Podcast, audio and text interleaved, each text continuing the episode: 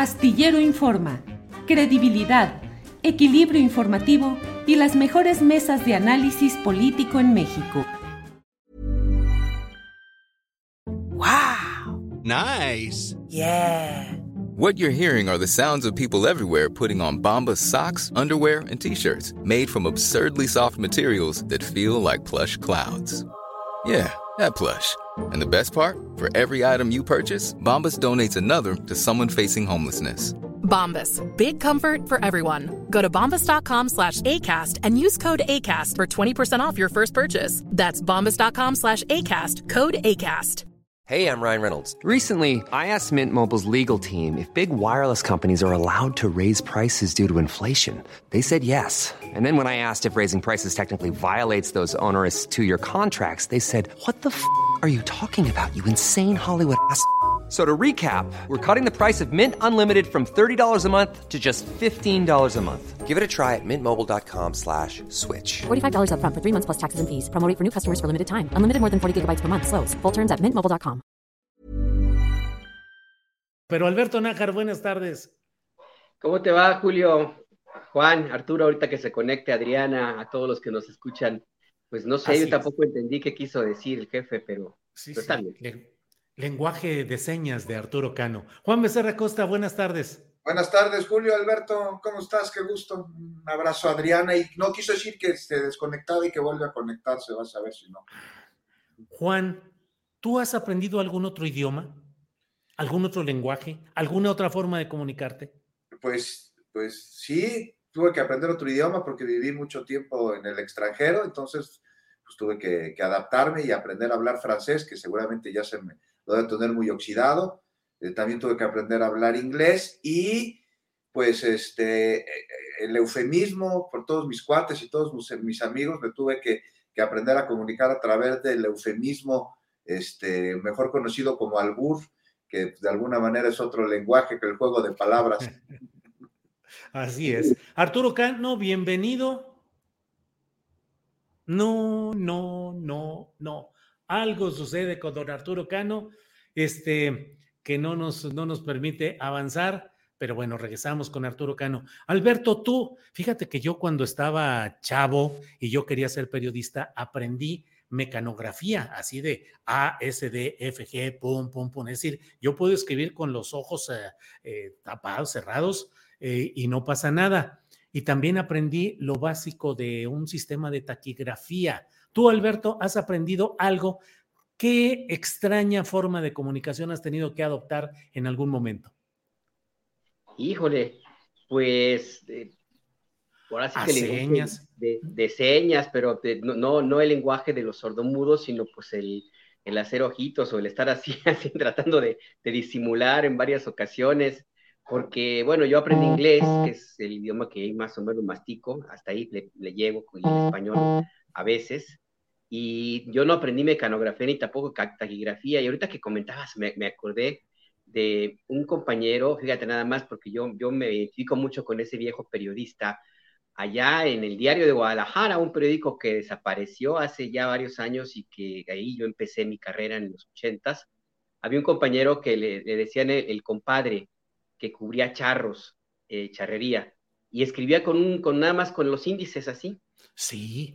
Así Y a toda velocidad. a toda velocidad. Y entonces Sí, un sí, sí. compañero, un compañero un día le dijo, oye, me, pinche compadre, pero tú por qué nada más con un solo dedo, usa toda la mano, usa todos los dedos, dijo.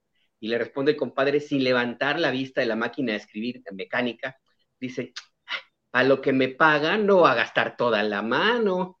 Y entonces, entonces, Oye, pero muy reporteril, ¿no, Alberto? Es muy común en los reporteros escribir nada más con dos dedos y a toda, a toda velocidad, ¿no? En las redacciones. ¿eh? ¿Te acuerdas de las máquinas, las, las Olivetti esta que hacían el ruidazal, no Sí, pero a dos dedos, ¿eh? Sí, A dos dedos. Máquinas sí, de sí, sí. tracción animal. Por cierto, García Márquez era igual, ¿eh? escribía nada más con, con dos deditos. Ajá, pues sí, así es, así es toda esa historia de los teclazos y lo que es. Y ahora a mí me sorprende la capacidad de los reporteros que están en una rueda de prensa, en una conferencia y están enviando el mensaje por el teléfono, pero también a veces sin ver y a veces eh, utilizando el lenguaje predictivo para poder ir completando las palabras y de volada mandan la nota bien redactada. Así le he visto yo. Pues sí, es toda una, toda una virtud. La verdad, yo me quedé con las máquinas de tracción animal y he echado a perder muchos teclados porque me quedó la costumbre de darle con todo. Pero bueno.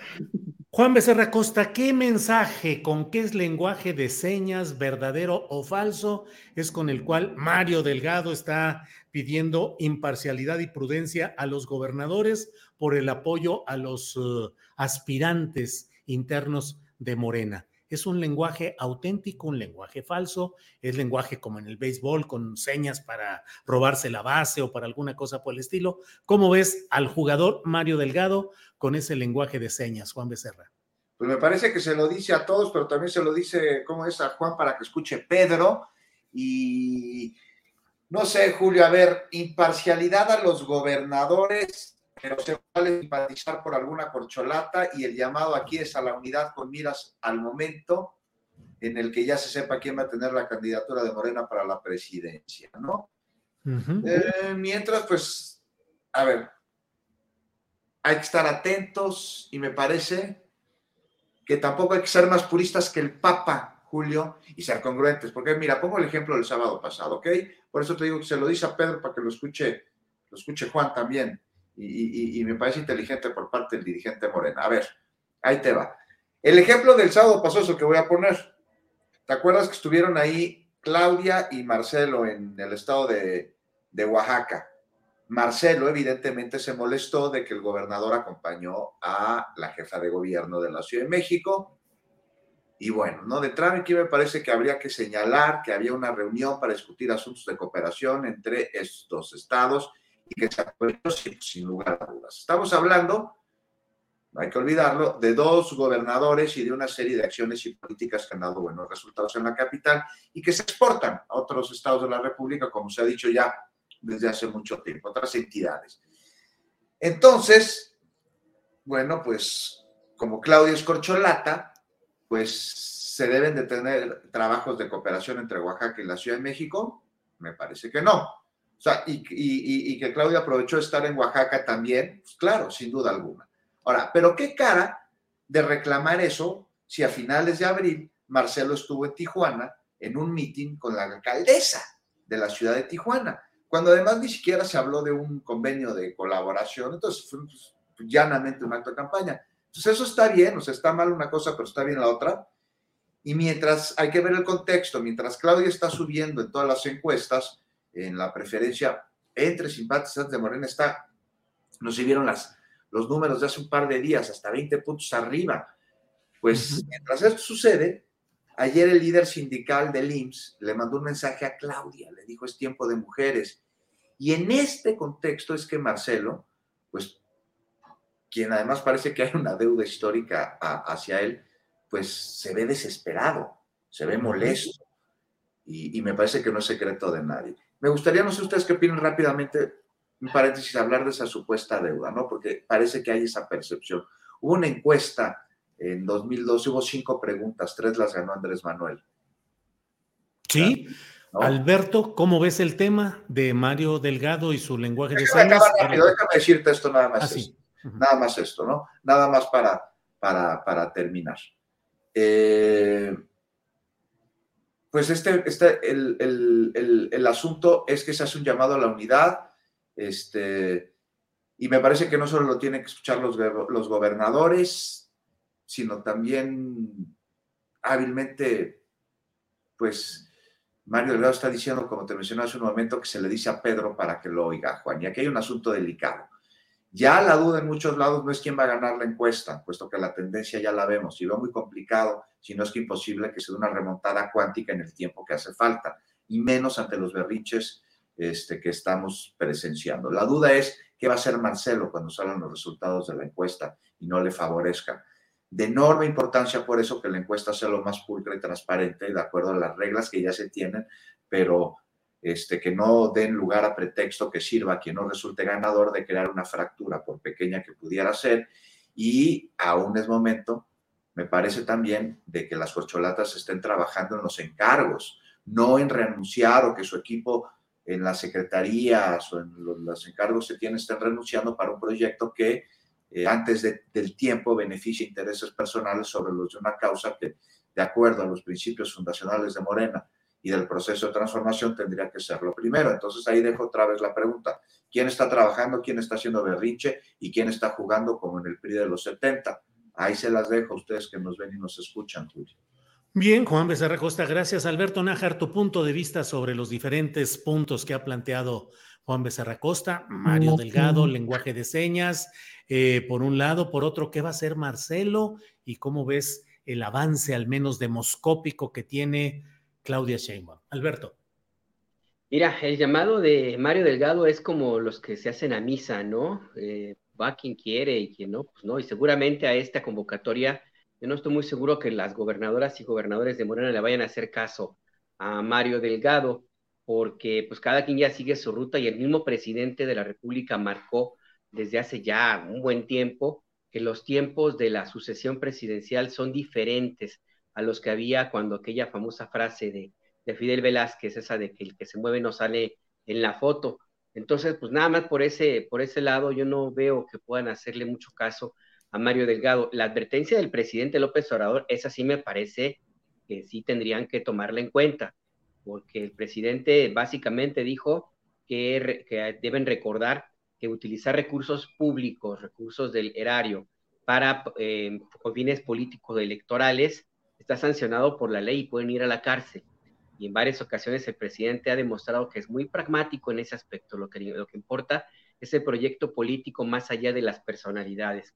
Entonces creo que por ese lado, pues el llamado de Mario Delgado, pues está bien que lo haga, ¿no? Pero quién sabe si, si a él le, hagan caso. Por otro lado, a mí me llama la atención eh, la belicosidad de Marcelo Ebrard hacia quien se suponía que era su alfil en Morena, hacia Mario Delgado, de quien fue, eh, Mario Delgado trabajó con Marcelo Ebrard y se suponía que era como su hombre de confianza, su personaje que le iba a cuidar ahí el terreno en el partido y la insistencia de Marcelo Ebrard en las descalificaciones, en que sutilmente ha planteado o abiertamente de decir que no le hacen caso, de advertir que el proceso se puede em, lastimar o que puede irse por otro lado si no se eh, marcan las reglas, etcétera. Me llama la atención, no sé si eventualmente ya detectó que eh, Mario Delgado finalmente está también siendo muy pragmático y ya vio para dónde se mueven los momios y se está acomodando en el lado de Claudia Sheinbaum o si eventualmente está haciéndole un llamado también Marcelo de Brada que recuerde un compromiso como él recuerda en la deuda histórica que supuestamente existe, pues él también le recordaría a Mario Delgado, o a lo mejor, ¿por qué no descartarlo? Hasta también una posibilidad ya de un acuerdo entendido, no jugar el policía bueno y el policía malo para tratar de presionar no necesariamente al partido, sino a Claudia Sheinbaum para que tome una definición en la cual insiste mucho Marcelo Ebrard y que de una u otra forma, pues es difícil que ocurra, porque Marcelo Ebrard fue designado por el presidente. O sea, él es un, ocupa un cargo administrativo, importante, sí, de seguridad nacional, sí, pero es administrativo. Y Claudia Sheinbaum fue elegida por un montón de gente. O sea, no es tan sencillo que deje el cargo. Independientemente de que también la jefa de gobierno está aprovechando el momento y estirando la liga lo más, más que se pueda para mantenerse en los reflectores que implica ser jefa de gobierno, que es la segunda posición política eh, más importante después de, desde hace algunos años, pues, y lo vimos con, el propio presidente eh, López Obrador, que fue candidato después de ser jefe de gobierno. Entonces, Claudia Sheinbaum está aprovechando al máximo esta, esta condición y así va a seguir. Me parece que también es válido en términos políticos. Entonces, ahí, ahí me, me, parece que el terreno todavía está eh, muy en, veremos. No estoy muy seguro que Marcelo Ebrard quiera salirse de Morena le saldría mucho más caro porque al final del día eh, la oposición no le garantiza que pueda eh, ganar el gobierno de la República. Eh, además, tendría que competir ahí sí abiertamente, no solamente contra Claudia Sheinbaum, si fuera el caso, sino contra el propio, la propia influencia mucho más directa del presidente López Obrador.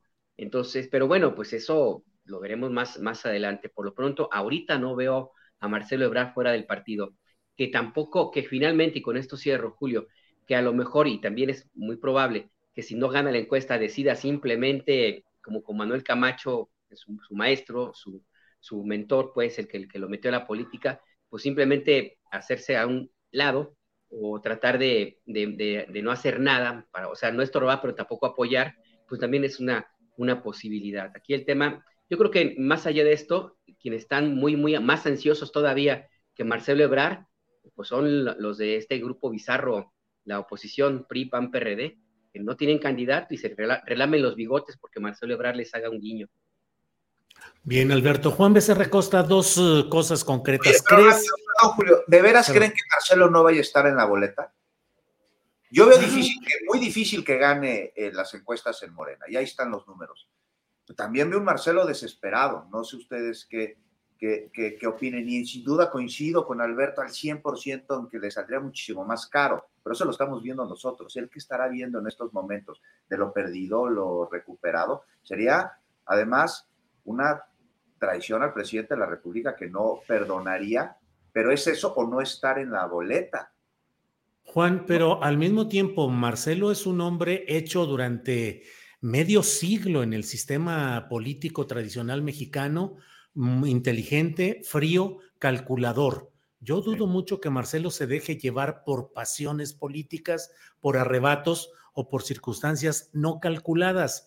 En su equipo es fama, de su equipo cercano, que él se encierra cuando hay que tomar ciertas decisiones fuertes, se encierra, pone música clásica, no entra nadie, ni le llama a nadie, más que siendo algo muy especial o muy urgente, hasta que él trata o cree encontrar el camino frío y exacto que debe de seguir. Pero algo más, Juan.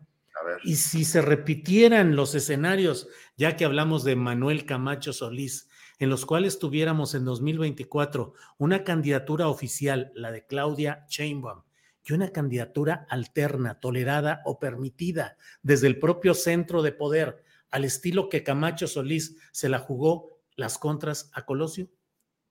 No sé, lo veo muy complicado, son otros tiempos muy distintos, Julio, y otro contexto, otra, otra Este, y como es, decir, López Obrador ganaría con eh, Claudia en Morena o con Marcelo por la oposición? No, no hay manera, no hay forma, Julio, no hay forma de que pues, se pueda eh, ganar con Marcelo en la, en, la, oposición o que Marcelo pudiese ganar desde la oposición. nada más hay que ver los números. Además, la base que tiene Marcelo dentro del movimiento de la cuarta transformación, pues se vería enormemente reducida al salirse, por más que dijera que fuera eh, un candidato obradorista o cuatroteísta, pero fuera de Morena, pues me parece que es totalmente coherente. ¿Quién lo, quién lo abandera? Movimiento Ciudadano, este partido que nace de convergencia, que es, es, es justo el, sentido, buscar a los disidentes de todas las fuerzas políticas para a través de ellos crear una fuerza que hable sobre una supuesta pluralidad y, este, y una supuesta izquierda, porque además se dicen ser de izquierda. Sí. Alberto, ¿tú crees posible que Marcelo Ebrar pueda transitar hacia la oposición y poner en jaque la posibilidad de continuidad de la 4T sin que se activen en contra de Marcelo mecanismos tradicionales de la política de contención. Hablo específicamente si le revivirían el expediente de la línea 12 del metro. Mira, yo veo muy complicado que Marcelo se la quiera jugar, pero bueno, igual como bien dice Juan, no, la, pues, la posición que tengo yo desde fuera. Finalmente, no sé qué vientos estén soplando por la Cancillería y la mente de, de Marcelo Ebrard. Eh, yo diría que sería una apuesta demasiado arriesgada y no necesariamente o no únicamente por el tema del expediente de la línea 12, sino por la misma forma como Marcelo Ebrard ha, transitado en la política. Eh, finalmente, él sí cree, yo creo que esa, esa parte sí tengo elementos como para pensar que efectivamente él piensa que se la deben, y por lo tanto, pues considera que debería ocupar una posición más importante que la de la Cancillería. Y también tiene una forma de hacer política y compromisos que ya ha adquirido con la gente que lo está apoyando y que, no, y que tiene que cumplir. Y no necesariamente sería factible llevarlos a buen puerto si no cuenta con el respaldo completo de la 4T. Porque es, es verdad, o sea, quienes ahora mismo, inclusive algunas, algunos gobernadores, que expresan eh, apoyo hacia Marcelo Ebrard, eh, difícilmente lo seguirían, lo seguirían en una ruta de, de la oposición, em, porque no hay garantía de que, de que realmente vaya a ganar. La, la, oposición por sí sola no tiene la suficiente eh, capacidad y convocatoria electoral que, como, para, como para que postule a un Marcelo Ebrard que, que, que, tuviera una, candidatura realmente exitosa. Y yo creo que Marcelo Ebrard le está ah, buscándole el, camino seguro. Yo no veo que él vaya a transitar por una ruta en la cual pueda perder lo que ya tiene, ni tampoco de perder la posibilidad de negociar desde dentro algo parecido a lo que ocurrió en 2012, cuando simplemente pues, le cobró. O sea, él dijo, me hago un lado, pero me vas a, compensar y eventualmente pues con la Claudia Sheinbaum pudiera repetir el mismo esquema. Yo no veo a un Marcelo Ebrard que quiera tomar este camino, ese albur. Lo veo demasiado cauteloso eh, y lo veo demasiado caminante en terrenos seguros a lo largo de, de toda su vida política. Pero bueno, habrá que ver qué es lo que él decide finalmente. Pues no sabemos ahí qué, qué es lo que vaya eh, finalmente a, aunque vayan a ofrecerle y de qué tamaño sería la zanahoria como para que decida cambiar este pastelote que implica estar dentro de la 4T. Arturo Cano, ¿ya nos escuchas? Yo los escucho, no sé si ustedes me escuchen. Pues ahora sí te escuchamos, pero te vamos a decir que no. Así, no, oye, no se escucha nada, Arturo, ¿qué sucede? Arturo Cano, bienvenido, gracias por estar aquí. Bueno, Julio, lo primero es lo primero, muchas felicitaciones por tus próximas bodas de Rubí y por ese descanso que te vas a, tomar con tu esposa, con, con Ángeles. Este, Gracias, Arturo. Ya estaremos, este, ya estaremos hablando mal de ti durante todo un mes. De eso hay que. Gracias por darnos esa gran oportunidad. Excelente. Y el tema que se está hablando, pues yo creo que el de Mario Delgado es un llamado tardío, pero es un llamado tardío eh, eh, que surge por las exigencias de eh, Marcelo Ebrard de piso parejo, que es una exigencia que ya lleva varios meses y que ha ido apretando en estos, en estos, últimos, en estos últimos tiempos.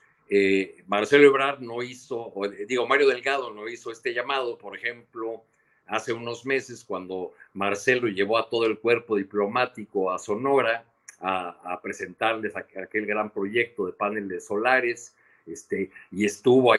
Tijuana decía, Arturo, ahí estuvo en Tijuana en un meeting con la alcaldesa. Sí, estuvo, por eso me fui más atrás, Juan, porque viene eso de lejos. Han estado las corcholatas en muchos lugares siendo recibidas eh, por eh, los gobernadores, por los presidentes municipales, por las fuerzas vivas y además en un escenario en que los gobernadores pues tienen el control territorial de Morena. Eh, los cambios de, de Morena que, que, se dieron en el Congreso del año pasado les dieron un gran poder a los gobernadores. Prácticamente los gobernadores se convirtieron en, dueños de, la estructura morenista y van a tener un gran peso. Ahora, se da este llamado de Mario, de Mario Delgado en el, en el marco de esta exigencia y como para tratar de, responder a una exigencia de Marcelo que ha insistido desde hace tiempo en lo de piso parejo.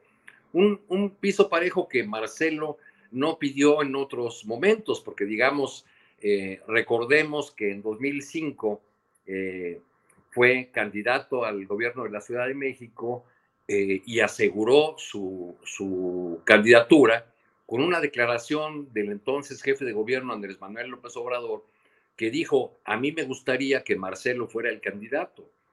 Luego, años más tarde, cuando Marcelo se midió en encuestas con Andrés Manuel López Obrador, Marcelo no renunció nunca a su cargo, que es lo que está pidiendo ahora. Marcelo eh, eh, renunció o, dejó la jefatura de gobierno del entonces Distrito Federal hasta el último día. Sí. No se retiró nunca.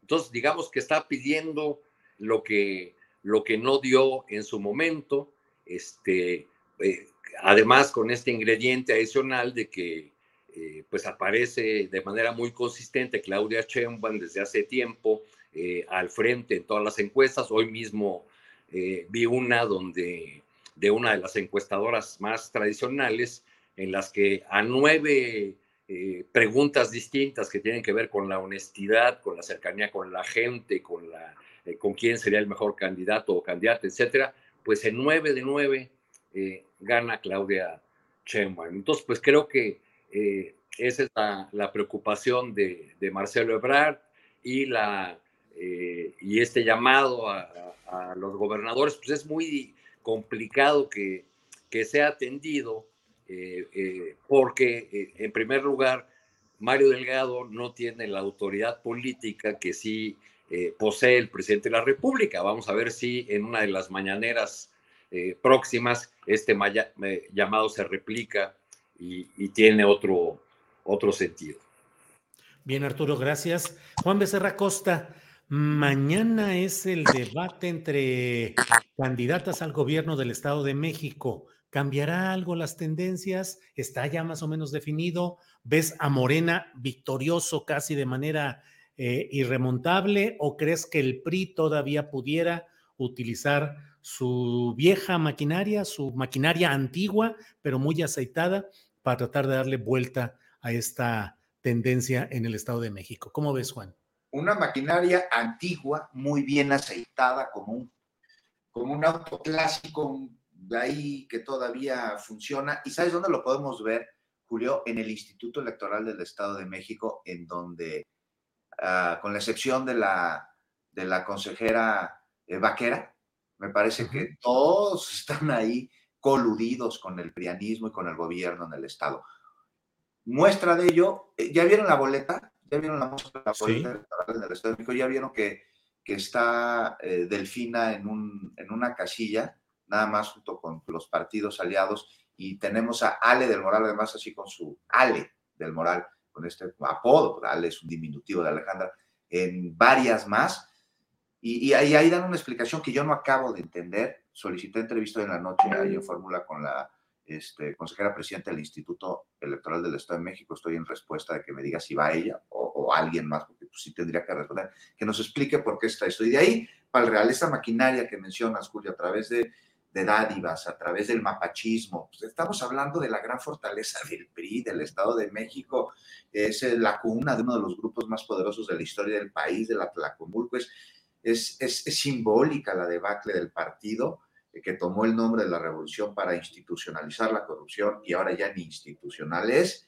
Es, es, es, muy simbólico lo que está sucediendo allá, muy complicado que lo dejen ir así nada más porque la ciudadanía y el electorado lo decide. Ellos tienen otras, otras herramientas, ellos tienen otros datos, ellos tienen otras formas. Ya lo decía la misma candidata hace una semana, ¿se acuerdan? Decía ahí a simpatizantes suyos que no le importaba, no, palabras más, palabras menos, que no le importaba este, las formas, sino los resultados y que, y que hicieran lo que ellos sabían hacer muy bien, que es el mapachismo, claramente.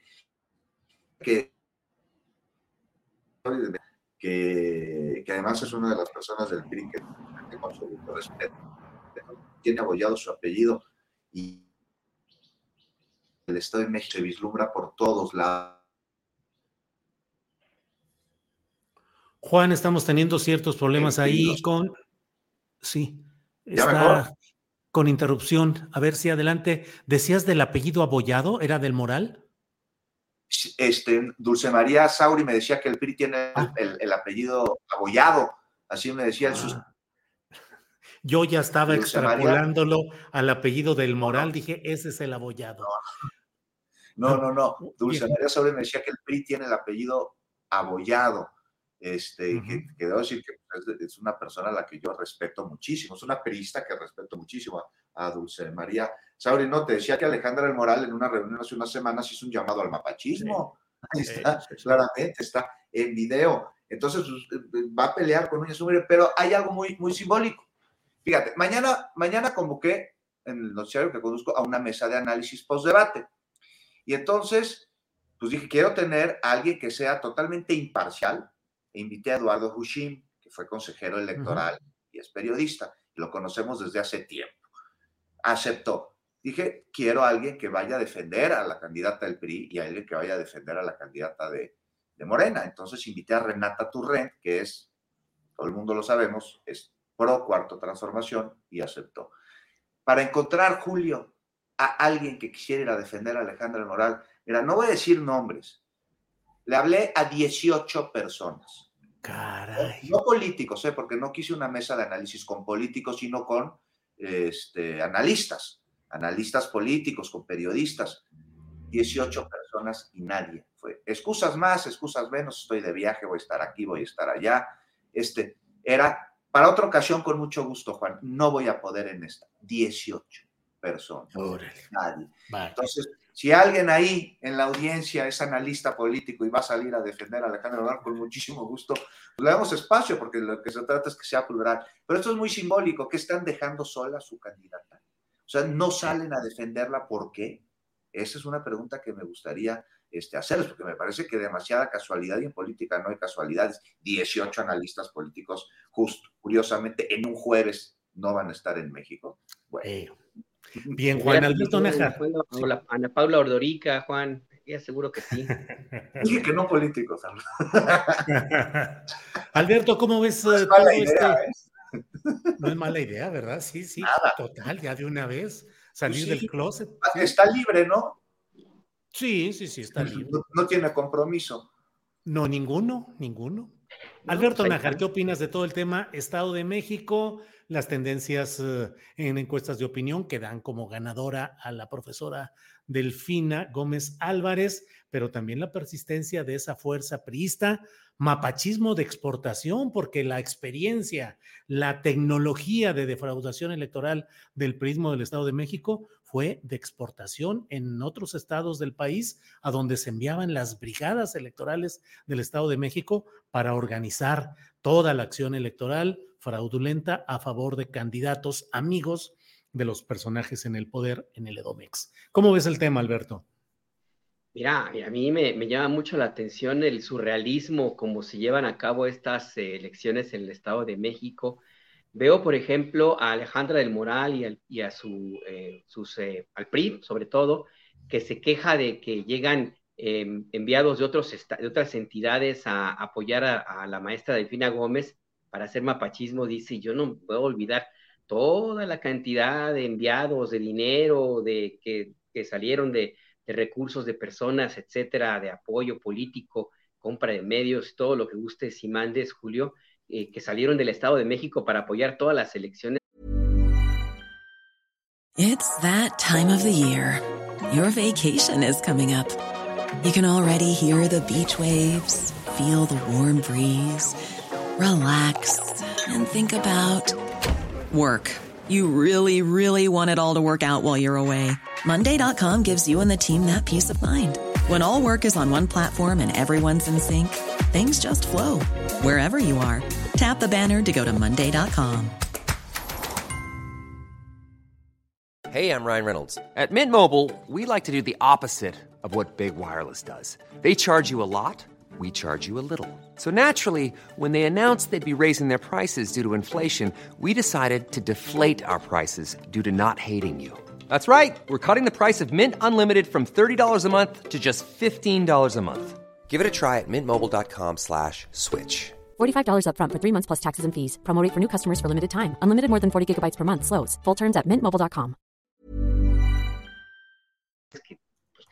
Que yo me acuerde, desde siempre, ya tengo algún rato en este planeta y pues sí, ya siempre ha habido eso. Entonces, pues yo nunca pensé que el PRI se fuera a quejar de eso, pero bueno, ya, ya lo estoy viendo. Em, también veo y me llamó también la atención esta determinación del Instituto Electoral de imprimir las boletas con 25, 30 fotos o, nombres de Alejandra del Moral y solamente uno de la maestra Delfina Gómez, eh, pues es una clara, una, una clara intromisión una, eh, una determinación muy parcial para tratar de, de, de, ganar votos entre los que se puedan confundir ahí en el momento de, las urnas.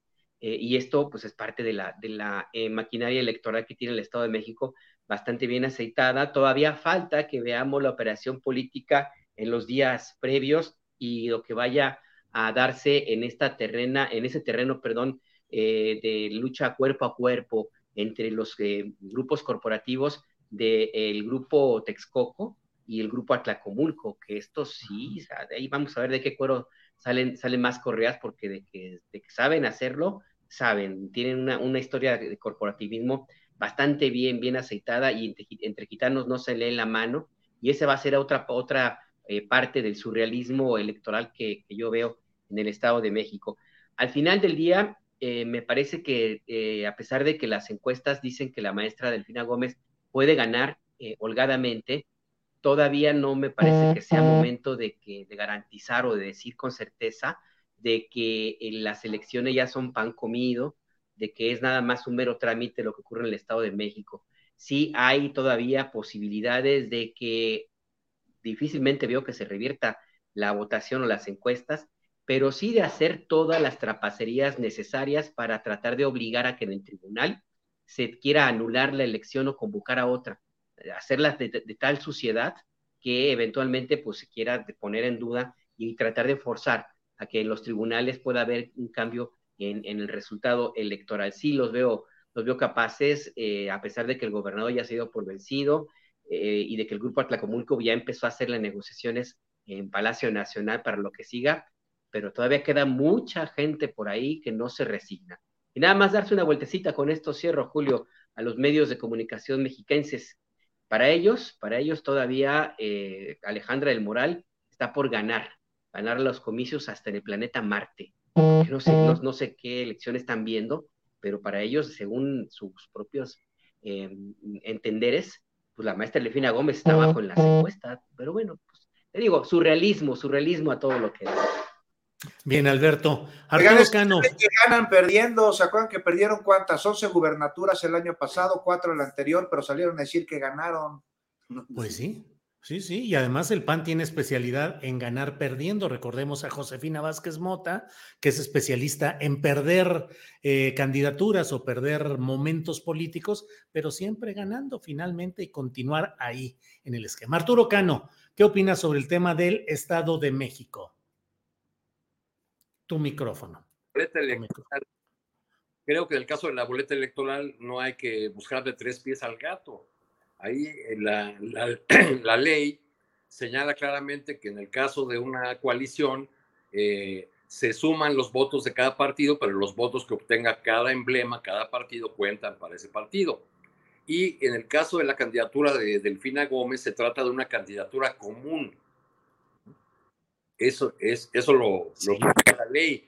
Ahora, en otros momentos, yo, yo recuerdo que cuando aparecían candidatos de la izquierda, fuera Cuauhtémoc Cárdenas o, o López Obrador, y aparecían los, eh, los logos de los partidos por, por separado, la gran preocupación, la gran tarea de, de quienes conducían las campañas era eh, indicarle a la gente, a sus simpatizantes, a los electores, que no fueran a, marcar más de una casilla, porque eso podía dar lugar a la, anulación del voto, etcétera, etcétera. Entonces, en este caso, con lo que tiene que ver es que con el hecho de que así lo demandaron los aliados de Morena, el PT y el Partido Verde, que mediante esta figura de candidatura común quieren eh, respiración de boca a boca o respiración artificial, ¿no? Entonces, bueno, pues es uno de los problemas de llevar a eh, aliados tan impresentables, especialmente al Partido Verde,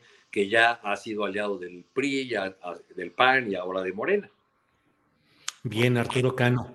Juan Becerra Acosta, eh, ya le dimos su, repasadita al tema del Estado de México, lo de Mario Delgado. ¿Cómo ves Puebla? ¿Dónde Ignacio Mier eh, que busca la candidatura de Morena al gobierno de allá junto con su primo Alejandro Armenta, pues propone parlamento abierto para la consulta para elección de ministros de la Suprema Corte de Justicia de la Nación, eh, tema al cual el propio presidente López Obrador hoy en la conferencia mañanera dio su aval, su respaldo, eh, estableciendo, bueno, que habrá que ver si los tiempos del proceso electoral federal permiten hacer esa consulta. ¿Cómo ves el tema, Juan? Pues dos temas totalmente distintos que se entrecruzan en una bifurcación. Ahí vemos una carrera parejera, como bien dices, Julio, entre dos primos que galopan y galopan a iniciativas galopantes para llegar a la gubernatura de Puebla, a Ignacio Mier, Alejandro Armenta, este, que los dos no quieren abrir los regalos de Navidad en la Casa Guayo. Oye, si me permites un paréntesis, Julio, la Casa Guayo este, ¿Sabes que así se llama la Casa del Gobernador en Puebla, que además es monumento histórico del siglo XVI, este, y porque además Puebla era la ciudad en la que vivían las familias de los españoles gobernantes, porque era más salubre, no se inundaba. Bueno, lleva este nombre la casa porque perteneció a un regidor llamado Juan Martínez de Aguayo, pero aquí el dato es que no vivía ahí, sino que la usaba de bodega, de forraje y de grano, pero sobre todo de chiquero. Ahí vivían los cerdos. así que muy simbólico el nombre. Pero bueno, regresando al tema. Juan Martínez de Aguayo. Así es, así es, era un regidor del siglo XVI y XVII, llegó a México en el siglo XVI y este, en el siglo XVII compró esta propiedad, esta casa, y ahí tenía sus cerdos. Ahí, Orígenes destino. Así es. Así ya lo ¿Habla de Mario Morín? sí, pues, ¿cómo no? ¿Cómo olvidarlo? Este, Fue Temascal, pero en fin, regresando al tema, pues no sé, ahí está claramente, tú lo pones muy claro en tu, columna del día de hoy, ¿no? Está este esfuerzo legislativo para continuar este, con el proceso de renovación del sistema judicial, emparejado con unas intenciones de llegar a la gubernatura de este estado y bueno, pues para eso, pues darle buenos resultados al señor presidente. Mira, este proceso de renovación del sistema judicial a través de la posible designación del ministro de la Suprema Corte de Justicia a través del voto popular es un tema que ya discutimos ampliamente y sabroso, bien sabroso aquí la semana pasada, muchos lo que dijimos, pero sigue en la mesa. Y ahora con esta convocatoria que hasta Roberto Madrazo se le está haciendo, ¿no? Si es que no lo agarran ocupado, este, cortando camino para volverse a meter en la recta de un maratón. Pero bueno, eso es la democracia, ¿no? Lo que está buscando que este parlamento abierto, este, la participación, la toma de decisiones a través del diálogo en el que todas las partes participen. Y bueno, finalmente ojalá que se lleve bien a cabo este parlamento, que sea mejor que el que hicieron sobre la reforma electoral, porque quedó mucho a deber, a diferencia de aquel sobre la reforma energética que estuvo sabroso y que estuvo bueno. Ojalá inviten especialistas y no a propagandistas, a expertos y no a cuates del club de Toby endogámico y ya veremos entonces lo que ahí se plantea, ¿no? Fíjate que ayer hablé, con un abogado constitucionalista, Julio, y me argumentó que él no está de acuerdo en esta, en esta postura, que lo, se ha elegido por voto popular los ministros de la Suprema Corte. Este, ¿Por qué? Me dijo que como la mayoría del pueblo es, es antineoliberal, tiene miedo que le quiten su herencia. Bueno, eso me dijo un maestro del TEC de Monterrey, doctor en Derecho Constitucional, y ya estaremos viendo otras posturas también hay que estar escuchando. Pero ya lo de Puebla, Nada más una cosa, Julio, no olvidemos que la carrera a la gubernatura de Puebla este, puede tener una candidata. Por sí, claro. Eh, eh, porque así es en Morena, porque es histórico el papel que juegan las mujeres que gobiernan, porque como dicen por todas partes es tiempo de mujeres y porque habremos de ver sobre todo cómo se mueven las cartas en materia de paridad de género para las candidaturas a gubernaturas en 2024. Y ahí está nomás, deslizo el nombre de María Luisa Álvarez Claro, la secretaria del Medio Ambiente, que es una carta que está ahí como agazapada o a la espera mientras los primos se pelean, Juan Becerra Costa. Bueno, Alberto Nájar, ¿cómo ves el tema del, de los prolegómenos de la definición en Puebla, la pelea entre primos, en fin, y por otra parte, pues esa, la insistencia pues en una consulta popular sobre el tema de la elección directa de personajes del Poder Judicial Federal. Alberto. Mira, en el caso de la, elección de Puebla, habrá que revisar para dónde se mueven los grupos conservadores que eh, todavía están ahí muy presentes en esa entidad. Eventualmente, el hecho de que, de que haya ganado eh, Barbosa en la elección pasada y de que el presidente de la República también haya arrasado allí, no necesariamente significaría que pudiera ganar eh, cualquier candidato que presente Morena. Ahí sí tendrían que ser muy cuidadosos. Y yo creo que esta estrategia del diputado Mier de, pues de andar, de queda bien, pues porque no lo veo de otra manera, de tratar de, ser más eh, obradorista que el propio López Obrador, a lo mejor le puede resultar contraproducente, eh, porque no, no sé hasta qué punto el, proponer eh, tratar de, de, seguir la, la, jugada del presidente López Obrador de impulsar un parlamento abierto para que se eh, avale, porque es lo que se estaría buscando nada más, que se avale con un, cariz de, popularidad la determinación de que los ministros de la Corte sean elegidos en votaciones, pues me parece que no es lo mejor para el país. Yo sí sostengo eso, me parece que, no va por ahí, eh, que debería buscarse una forma diferente de designar a los ministros de la Corte, porque sí existe un riesgo importante de que el resultado no sea el esperado y de que una, eh, y de también eventualmente, pues no, pues yo no, lo, yo lo descarto, la idea de que la Suprema Corte de Justicia de la Nación pudiera pasar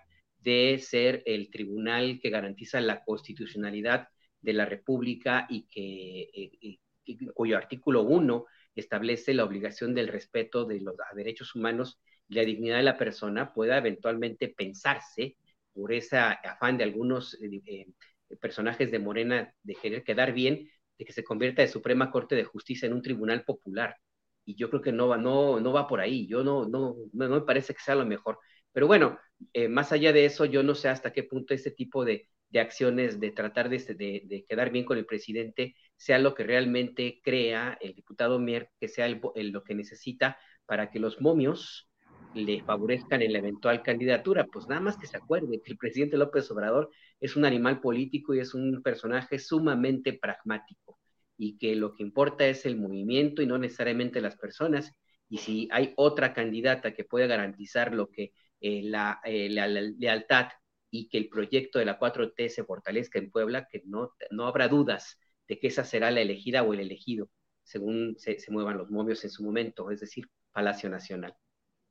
Alberto, gracias. Arturo Cano, aunque los temas nacionales están muy interesantes y muy sabrosos, pero no puedo dejar la oportunidad para preguntarte cómo ves el caso de Ecuador, donde el presidente Guillermo Lazo evadió el proceso de legislativo de la Asamblea Nacional, el Congreso Federal de allá, en el sentido de eh, la eventualidad de destituirlo por actos de corrupción y como el proceso iba muy avanzado en su contra, hoy en la mañana determinó que mm, se suspende eh, eh, la Asamblea Nacional y se convoca a elecciones adelantadas que serán del propio de la Asamblea Nacional y de la Presidencia de la República, siempre con esta historia de lo que ha sido la llegada al poder de la izquierda con Rafael Correa, la traición luego de Lenin Morena, de Lenin Moreno, y no sé si de ahí se pueden deducir enseñanzas políticas también para México,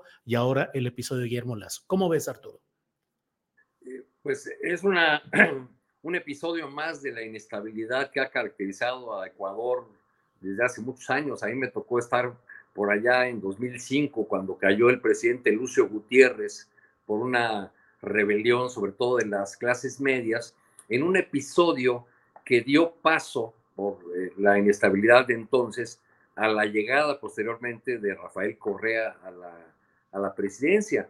Correa eh, eh, ganó varias, varias elecciones, consolidó un poder, yo diría que en gran medida unipersonal, eh, se resistió mucho a construir un partido eh, fuerte, no existe hasta ahora, y por eso hoy podemos ver en las redes sociales de Correa el anuncio de una serie de entrevistas que da en cascada a medios del Ecuador y medios internacionales, donde aparece ya el hashtag de Masi Rafael, el que ha usado en campañas en otro momento. Al parecer, pues el correísmo está pensando en la alternativa, así como hicieron los brasileños, de lanzar otra vez a su figura fuerte de llevar otra vez a Mashi, Rafael Mashi, en el idioma quechua quiere decir compañero, compañero Rafael, eh, eh, con este fracaso que ha tenido el, gobierno de, esta derecha impresentable que, que, representa Guillermo Lazo,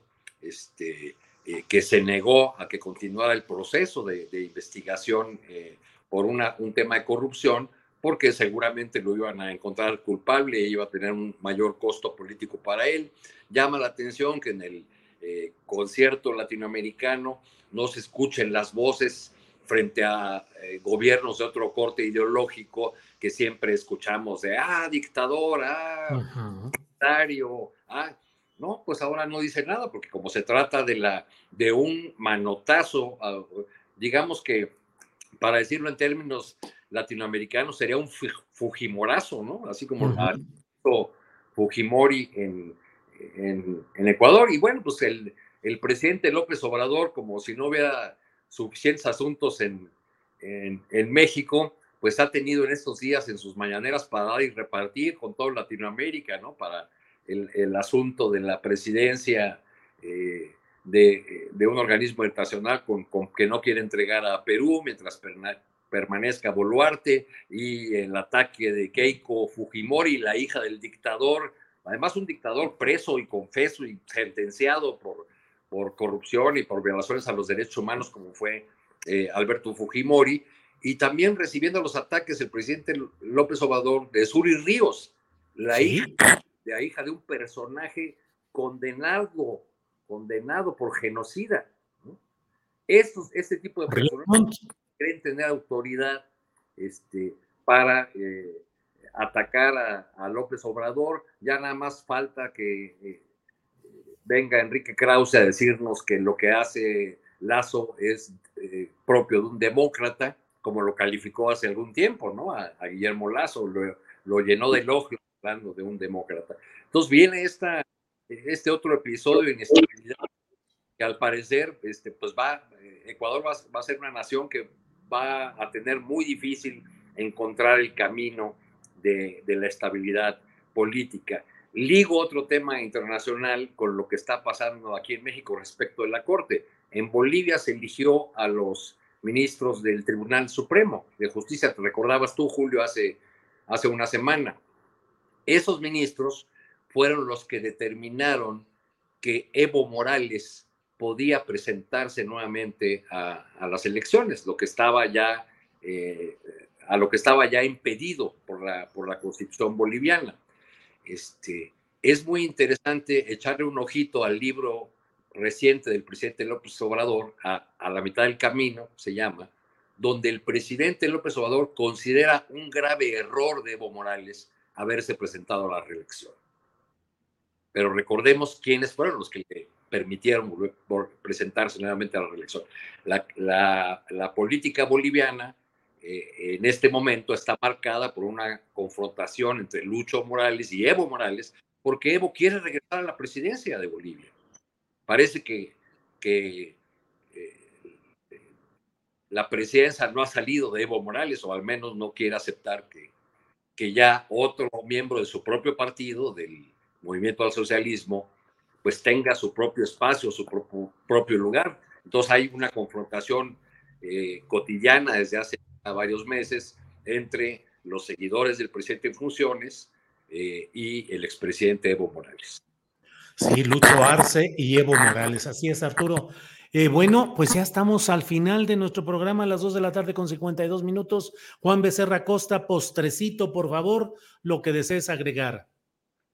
Pues sobre este tema, porque eh, yo les quiero recomendar un documental sobre Rafael Correa que se llama Se fue a volver. Y bueno, pues está este nombre del documental, este, pues adelantando lo que está sucediendo y lo que seguramente sucederá ya en el Ecuador. Se utiliza, me voy a volver, te dicen en el Ecuador para decirte, me voy, pero ahorita regreso, o sea, no me tardo. Es como diríamos, un, ahorita vuelvo, ¿no? Así se llama este documental en el que narra eh, los años de gobierno y el trabajo que se hizo para garantizar y alcanzar derechos, el exilio, pero finalmente Vale la pena verlo. Es un trabajo de Nómada Films y, Capital 21. Se presentó en Los Pinos y se ha presentado en varios lados más. Pero habla sobre una campaña que hace Rafael Correa desde hace mucho tiempo. No ha dejado de estar en campaña. ¿Por qué? Porque sabe que este momento que se está viviendo iba a llegar. Lo sabe desde hace buen tiempo. No sabía cómo, bien a bien, no sabía cuándo, no sé exactamente en qué contexto, pero sabía que iba a llegar, pues debido a que de nadie es secreto la enorme cantidad de crisis que se viven en el Ecuador desde hace muchísimo tiempo y la manera en la que actualmente se están manejando las cosas de una ultraderecha en la que pues ya vimos el, último detalle, ¿no? Se, se, hacen patos ante una entramada de corrupción entre una empresa estatal y una empresa privada, son tankers en perjuicio del pueblo del Ecuador, millones de por medio, corrieron un funcionario que se dio cuenta y, oigan, aquí hay algo mal, fíjense, no a meter una broca, córranlo. Y todos así se hicieron este, patos y veían como necesario este, que este acuerdo chueco continuara. Y lo que desemboca, bueno, pues ya no es secreto de nadie, están todas las primeras planas, ¿no? Viene este, este recurso que utiliza un decreto, muerte cruzada, se disuelven los poderes legislativo y ejecutivo, este, profundiza en la crisis que se vive en el Ecuador, ahora habrá elecciones en pocos días, eh, Lazo gana tiempo ante una destitución que ya se veía venir en un contexto de enorme inseguridad, pero sobre todo este, lucha contra un juicio político. Lo interesante es ver ahora lo que va a suceder, más allá de entender este concepto de muerte cruzada, es cuál es el papel de Correa y del correísmo ante el momento que está viviendo el Ecuador y el momento que está viviendo la región. Este, y si la izquierda comandada por Correa eh, desde el exilio durante tanto tiempo, pues no solo recupera, sino que resuelve una situación que parece el infierno justo en la mitad del mundo, porque ahí en la mitad del mundo, independientemente si regresa a la izquierda, al Ecuador, si llega, Julio, ¿cómo le van a hacer? El chiste no es llegar, el chiste es llegar y resolver. ¿Y cómo limpiar este chiquero que está no solo desde, desde lo que hizo o dejó de hacer Lazo, sino viene de muchas décadas atrás? Así es, Juan. Gracias. Alberto Nájar, postrecito, por favor. Mira, estaba yo pensando si abordar el tema de esto que publicó el compañero Loret de Mola, pero la verdad que no, no le encontré forma, este, este disque reportaje que anunció y que se publicó, de donde supuestamente el presidente gana más dinero, de lo que dice, híjole, es una práctica, una muestra de lo, de lo cómo alguien que era de ciertamente un buen reportero puede llegar a involucionar. Pero bueno, pues allá él. Yo nada más quisiera eh, plantear un, poco algo que me llamaba la atención. Ayer estuvo a punto de repetirse la historia, Julio. El príncipe Harry y su esposa Meghan y la suegra, pues casi se matan porque los andaban siguiendo los paparazzis en Nueva York. Una persecución que pudo haber terminado como ocurrió con Diana, la princesa Diana de Gales en el 97, y que nos habla cómo este tipo de, situaciones eh, pueden llegar a tener más importancia que otros temas importantísimos como los que ocurren actualmente en el planeta, porque la búsqueda de los paparazzis pues no fue porque nada más quisieran tener la foto, sino por lo que hay detrás de todo eso. Entonces me parece a propósito justamente de cómo, de cómo eh, el periodismo puede llegar a tener involuciones, pues ahí tenemos esa, esa muestra que me llamó muchísimo la atención, cómo la, se pudo haber repetido la, la, historia y pues ahí queda, está, ha sido muy, muy comentado para quien les interesa mucho ese tema de la, de la realeza y también recordar esta foto del rey eh, Carlos III, el rey, eh, este, no sé si, eh, en esta, con todo el, el ajuar, híjole, parece una foto de la, de la Edad Media, man. O sea, yo dije, ah, se le veía a él, bueno, él se le ve como de Edad Media, ya, está, ya está ruco. Pero con todo lo que implica ahí, la, el ajuar, los, las joyas, sostiene ahí una, una, esfera de oro, esta, en la corona, este diamante, esa, esa joya pues enorme, enorme que se la robaron de, de África. En fin, todo eso pues nos muestra que efectivamente en este planeta son, ahí eh, todavía existen este tipo de situaciones que nos mueven al asombro y que pues de una u otra forma pues llama mucho, mucho la, la atención, Y ya, nada más para cerrar ahora sí. Hace rato que no sabemos de Sandra Cuevas. ¿Cómo no? ¿verdad? ¿No la viste bailando el otro día? Le baila bien sabroso. El que, el que no, no le baila bien es Adrián Rubalcaba, que pues la gente que vive en Coajimalpa dice que es muy buen gobernante, sin duda es muy popular, pero estuvieron bailando, ¿no los viste, Alberto? Es un videazo. Que fíjate que critican a Sandra Cuevas porque suba a bailar una tarima en Tepito con, con este, el alcalde de Coajimalpa, que fue invitado. No, hombre, ¿por qué la critican por eso? No sean amargados, baila re bien Sandra Cuevas, nomás de ver, digo, wow, que la critiquen por aventar pelotas con dinero desde el balcón de su, de su oficina o, por atentar contra el patrimonio gráfico de la ciudad, mandando quitar los rótulos, pero porque baila, no, hombre, hay otros motivos más importantes, no sean amargados. Ve el video, Alberto, te lo recomiendo mucho más. Que me, lo perdí, ¿eh? mucho me, lo perdí por andar viendo al, tipo este de, de, Inglaterra, de Reino Unido. Bueno, sí, voy a ver. sí, sí. Sí, bueno. Arturo Cano, postrecito, por favor. Chuc, chuc. A propósito de Sandra Cuevazos, estoy recién desempacado de Tapachula, hice varios recorridos durante los días anteriores por la frontera sur. Eh, y pueden, pueden leer este, mis notas de esos días si, si les interesa a las personas que nos siguen en mi cuenta de Twitter, Arturo Cano MX. A propósito de los andracuevazos, la, la presidenta municipal de Tapachula, Rosa Irene Urbina, que es de Morena, tiene el Parque Central de Tapachula cerrado desde hace, desde febrero. Lo tapió así con, con láminas, igual que Sandra Cuevas hizo acá con la Plaza Giordano Bruno, con el argumento de que iba a remodelar, tumbó los árboles donde se guarecían los migrantes y iba a meter 35 millones de pesos algo así para eh, mejorar la imagen urbana de Tapachula, pues para que vean que en todos lados se cuecen habas. Y hay migrantes desaparecidos en San Luis Potosí, eh, un autobús que salió precisamente de Tapachula, este, 50 migrantes, los que parece ser que ya aparecieron algunos. Lo que yo pude ver allá en Tapachula fue eh, la llegada de personas a las filas que los migrantes hacen eh, con la esperanza de que les den un documento de tránsito, que ahorita no les dan nada. y, y, llegan las personas que les entregan volantitos y les ofrecen transporte a cualquier parte del país, al centro y el norte sobre todo.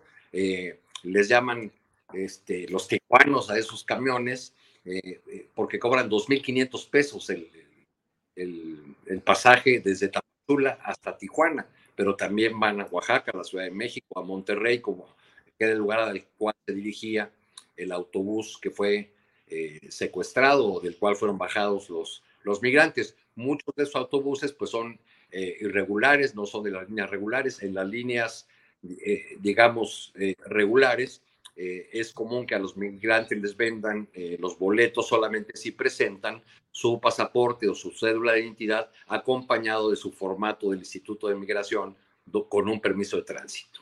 Entonces, bueno, pues es otra línea que hay que investigar en esta tragedia migrante, de quién son esos autobuses, este, cómo los utilizan. Los, las mismas personas que ofrecen esos volantitos, platiqué con algunos de ellos y me decía, sí, a veces tenemos problemas hasta con los mismos choferes, porque pues a medio camino los quieren bajar o les quieren cobrar más. Este, esta eh, línea incluso ha despedido choferes porque les hacen eso. Este, curiosamente, tiene un nombre muy curioso la terminal donde, donde eh, funcionan esos autobuses. Se llama cortos recorridos. ¿Cortos recorridos? Recorridos, aunque haga viajes muy largos, porque eh, originalmente era una terminal para viajes en combi o en van a los municipios aledaños a Tapachula, a los municipios cercanos.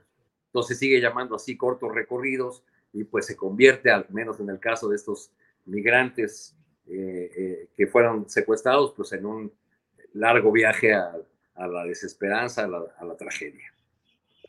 Pues eh, Juan Alberto Arturo, muchas gracias por esta ocasión. Juan Becerra Costa, gracias y buenas tardes. Nos vemos, Julio. Abrazo a ti, a todos los que nos escuchan y a Adriana. Gracias, Alberto Nájar. Gracias y buenas tardes.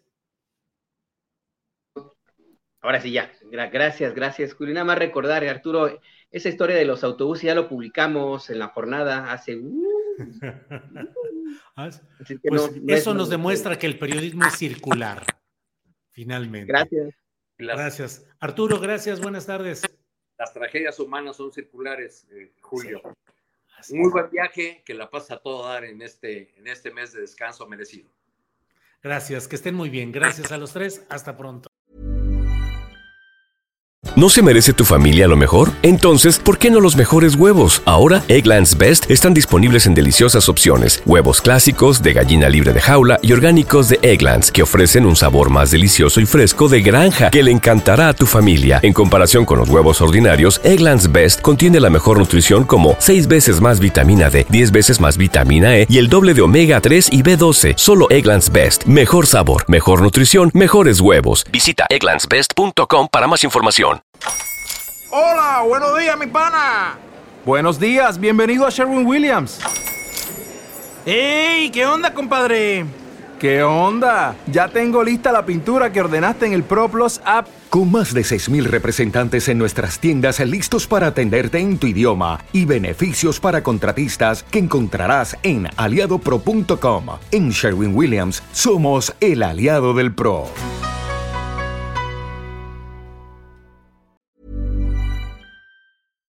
Para que te enteres del próximo noticiero, suscríbete y dale follow en Apple, Spotify, Amazon Music, Google o donde sea que escuches podcast.